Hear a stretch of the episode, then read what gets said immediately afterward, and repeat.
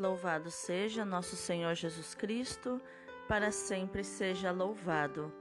Hoje é sábado, 17 de julho de 2021, 15 semana do Tempo Comum. Dia dedicado em honra a Inácio de Azevedo e seus companheiros mártires.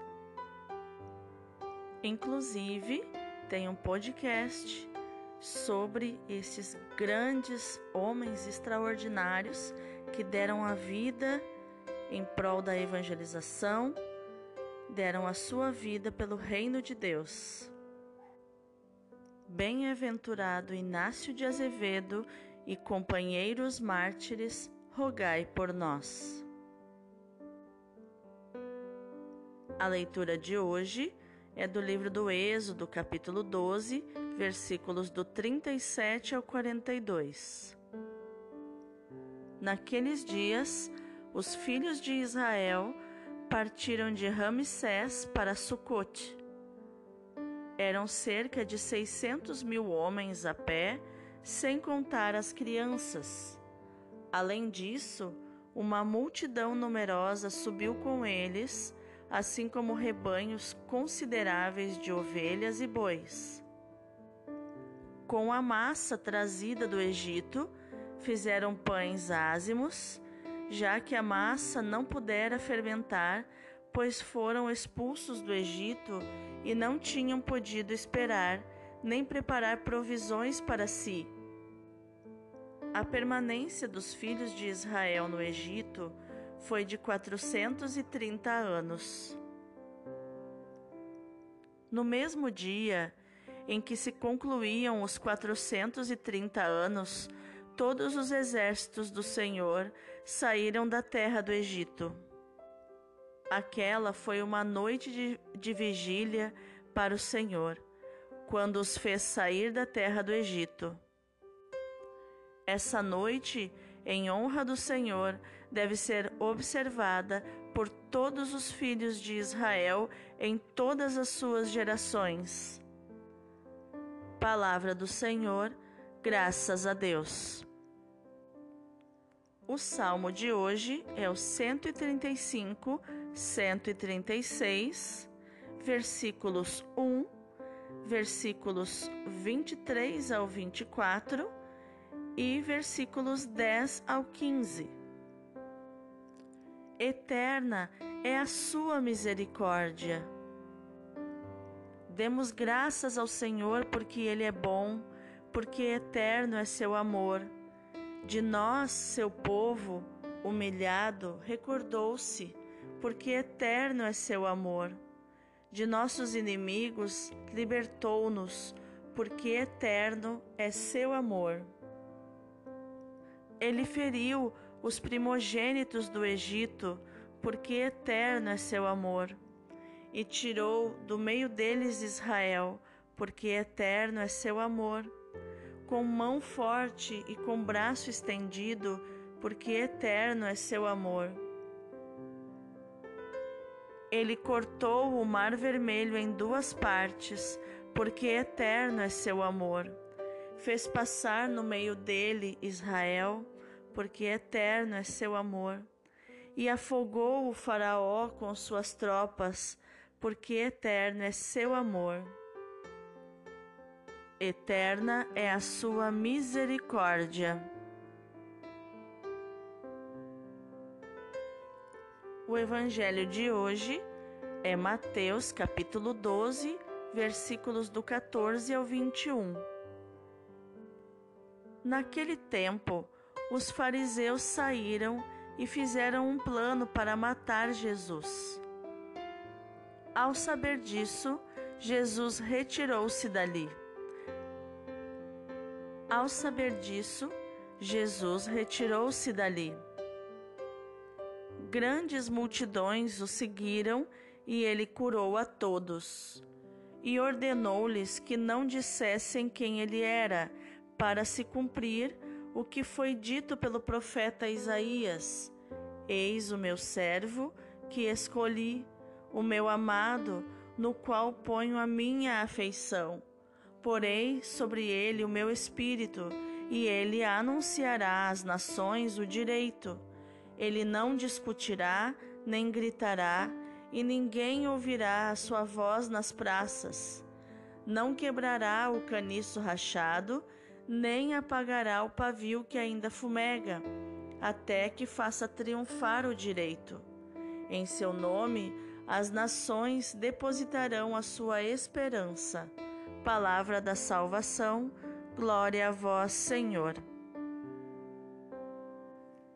Então, quais os ensinamentos de inteligência emocional podemos encontrar nos textos de hoje?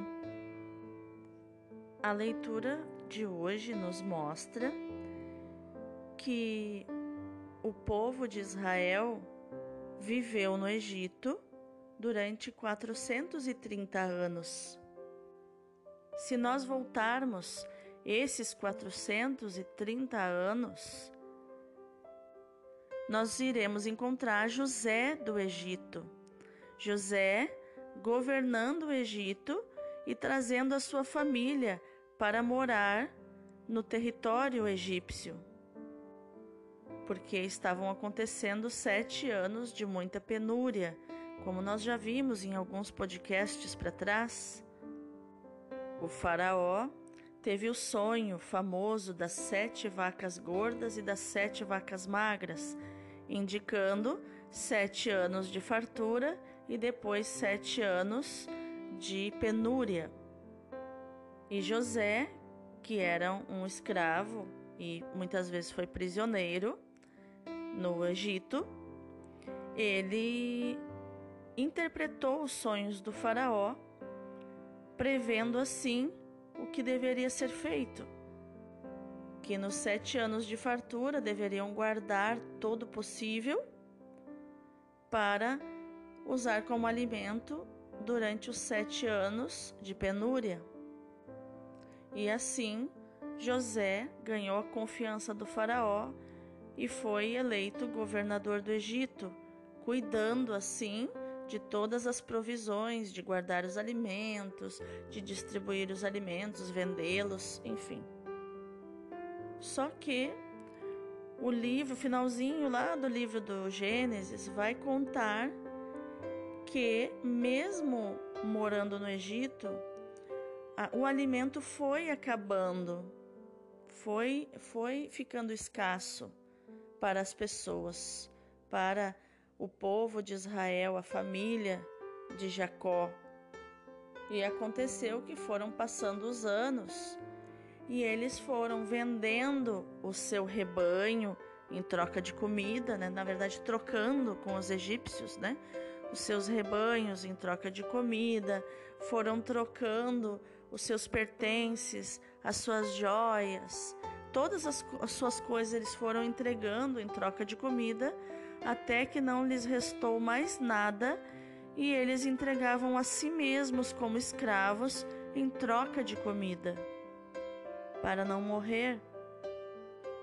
E foi assim então que o povo de Israel se tornou escravo, porque entregou-se à escravidão em troca de comida. E viveram então na terra do Egito, contando o tempo de penúria que eles estavam vendendo todas as coisas até se tornarem escravos, e depois se passaram centenas de anos como escravos, né? se passaram ao todo 430 anos, onde já era outro faraó que não conheceu José, nem ouviu falar da história de José, de como José ajudou o Egito a não passar penúria, a sobreviverem. Ninguém sabia mais é, dessa história. O, o Faraó não sabia dessa história e só olhava o povo de Deus como escravos.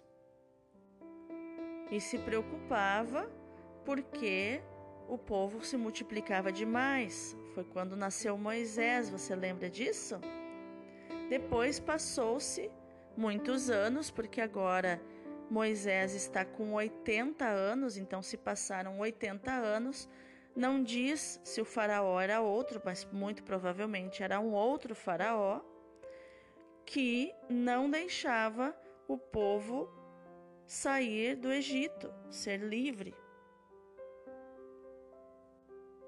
E aqui Deus deixa, no versículo 42, um ensinamento para uma noite de vigília para o Senhor, quando os fez sair da terra do Egito. Essa noite, em honra do Senhor, deve ser lembrada por todos os filhos de Israel em todas as suas gerações. Foi quando Deus disse: Chega, basta de escravidão e Deus precisou impor a liberdade, de certa forma, porque muitos do povo de Israel não queriam ser libertos, queriam continuar como escravos. Por mais incrível que isso possa parecer, a liberdade implica responsabilidade, onde eu não posso mais culpar os outros. Agora eu sou responsável pela minha vida. A liberdade implica renunciar à dependência dos outros, para que eu possa comer, para que eu possa me vestir e eu me torno independente. Portanto, a liberdade, ser livre, implica passar trabalho, passar desafios, sentir dor. Mais do que isso, era sentir dor. Liberdade implica sentir uma dor desconhecida porque a dor da escravidão eu já conheço. Apanhar sendo escravo eu já conheço essa dor. Então ela se torna mais confortável do que uma dor desconhecida que eu não sei, ainda não vivi ela. E aqui entra a misericórdia de Deus que sabe o que é melhor para o seu povo, que sabe o que é melhor para nós, que diz: sejam livres, eu estou com vocês. Eu vou à frente iluminando o caminho e vou atrás com uma nuvem assustadora para assustar os inimigos. Porque muitas vezes os inimigos, como diz aqui no Evangelho, são o próprio povo de Deus. São as próprias pessoas que deveriam ser libertas, elas continuam querendo ser escravas como aqui que fizeram um plano para matar Jesus, porque Jesus libertava as pessoas. O próprio povo de Deus, através dos fariseus, queriam matar aquele que liberta. E Jesus o que fez? Retirou-se dali. Curou a todas as multidões que o seguiam e ordenou que não falassem nada para ninguém quem ele era, para que se cumprisse a palavra do profeta Isaías, que em torno de 400 anos antes da vinda de Cristo, já profetizava sobre Cristo como se o conhecesse pessoalmente. Isaías dizia que o servo que Deus escolheu, o seu amado, em qual ele pôs a sua afeição, como ele diz no batismo de Jesus, né? Aqui, através de Isaías, séculos antes, ele diz: Porei sobre ele o meu espírito, e ele anunciará às nações o direito. E deu aqui as características do servo, do líder. Ele não discute, ele não grita, Ninguém ouve a sua voz nas praças, porque ele não grita nas praças. Ele treina pessoas pessoalmente. Ele não termina de matar quem está quase morrendo, né? Que é o que quer dizer aqui. Não quebra o caniço rachado e nem apaga o, pavio que ainda fumega, né? Que não está com fogo mais. A pessoa que não está com aquele fogo mas que ainda tem uma fumacinha, né? Ele não, não apaga, ele deixa vir, deixa fumegar, até que ele faça triunfar o direito. Aqui também no versículo 20, esse caniço rachado pode simbolizar também os fariseus, a lei que já estava quase quebrando antes da vinda de Cristo e ele vem para aniquilar a lei como diz São Paulo numa das suas cartas, que ele aniquilou a lei. Jesus diz: Eu não vim para abolir a lei, mas para aperfeiçoá-la. No entanto, Paulo diz que na cruz de Cristo, pelo sangue de Cristo, ele aniquila a lei, porque agora existe a graça. É pela graça que nós recebemos a salvação e não pela lei, não por cumprir as, os mandamentos da lei. Eu não sou salvo pelo que eu faço, mas pelo que Deus faz por mim. Pelo que Deus fez por mim. Da mesma forma, o povo judeu, a lei judaica, era o pavio que estava quase apagando, né? Estava soltando uma fumacinha, fumegando ainda um pouquinho. Jesus não o apagou. Jesus deixa fumegar para que ele apague-se por si mesmo e o caniço se quebre por si mesmo, através da cruz de Cristo. E em nome do servo, Isaías diz: as nações depositarão a sua esperança. A esperança que tem como fundamento a fé.